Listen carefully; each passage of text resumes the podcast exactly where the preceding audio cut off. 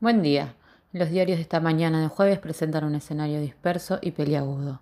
Clarín y Cronista alertan sobre el Mercosur tras los anuncios de Uruguay.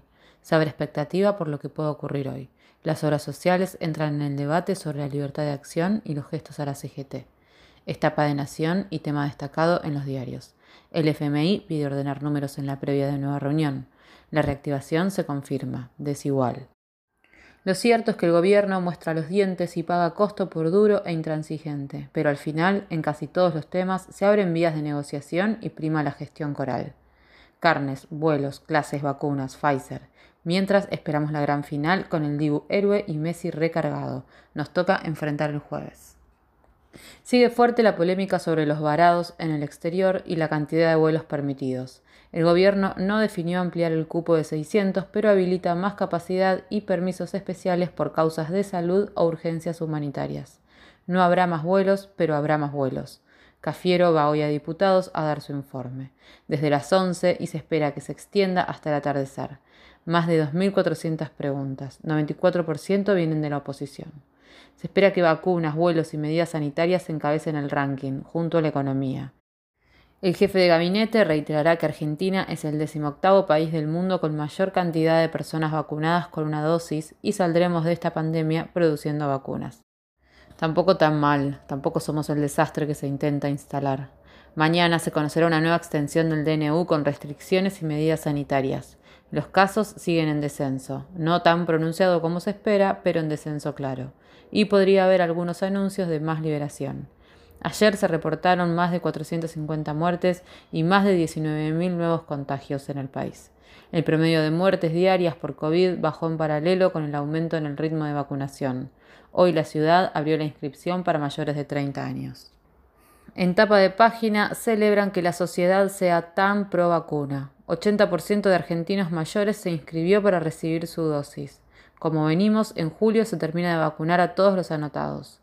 Provincia sigue sin promover, pero se asegura que ya haya movimiento y actividad turística en las vacaciones. En el sur, los centros de esquí prometen protocolos y diversión. Arrancan estudios para combinar en el futuro vacunas. Habrá pruebas a aprender en diciembre. Kisilov arma gran operativo de vacunación para el 9 de julio con aires de fiesta, independencia y dosis de felicidad. Ayer el presidente encabezó la puesta en marcha del cupo laboral trans y celebró el avance en materia de derechos. Con una frase provocadora dijo que quería ganarle al primer gobierno de CFK, que fue hito en materia de amplitud de derechos. Sigue la danza de nombres en el oficialismo y las negociaciones cruzadas entre las tribus de todes. La política online candidatea a Cafiero o Creplac para la provincia. Catopodis quedaría como jefe de gabinete en caso de concretarse la primera opción. Por las dudas, Grabois sumó su evaluación. El gabinete es muy porteño, muy blanco, muy progre. La UCR bonaerense acusa al PRO de falta de reciprocidad y se prepara para las internas. El peronismo amarillo coquetea con Manes, pero arma plan de evacuación en las listas de Santilli. Patricia Bullrich intervino el PRO de La Pampa como primer acto de su presidencia partidaria recargada. Jorge Macri se promociona más como Jorge que como Macri.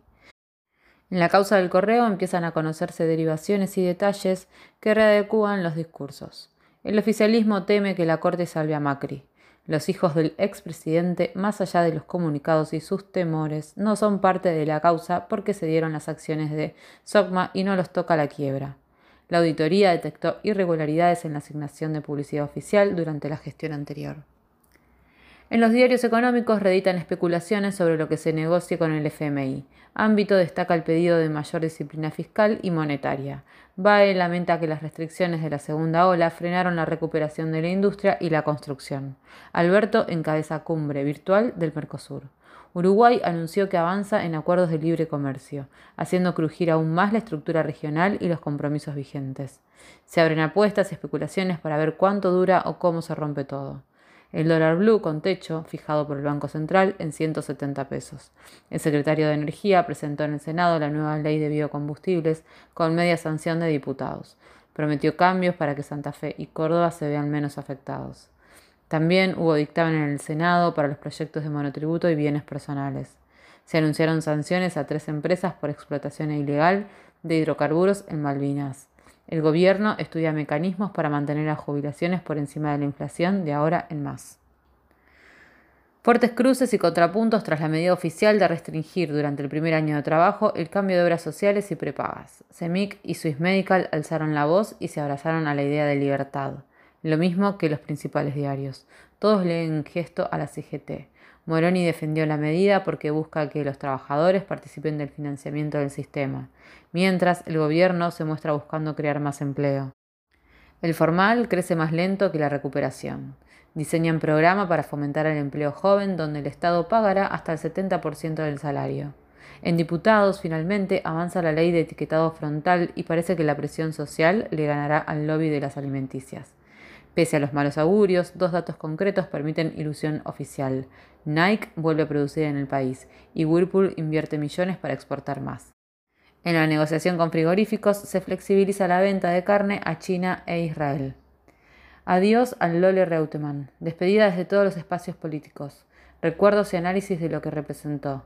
Duelo nacional por dos días. Tras la operación de Mayra Mendoza, algunos medios agitan el estado del hospital de Quilmes y movilizan el malestar de los lugareños. El río Paraná siguió bajando y alarma a todos por actividad comercial y el agua potable de las provincias ribereñas. La ciudad, con votos de Carrió, aliada hoy y siempre, logró aval para construir un nuevo puerto madero en la costanera sur. Más torres, más construcción y algo de espacio verde prometieron esta vez. El sur detectó conexiones clandestinas en un edificio de Puerto Madero. No por mucho tener, se es mejor pagador. Dos años de prisión efectiva para el Pato Cabrera por violencia de género. En el mundo, la violencia y lo ocurrido en Haití concentró parte de la atención. La policía confirmó que fueron asesinados cuatro presuntos atacantes y dos fueron detenidos. Asumió el primer ministro interino. Prometió mantener el calendario electoral y varios recordaron que ese país existe. Sumido a la pobreza y el horror. El Consejo de Seguridad arma reunión de emergencia.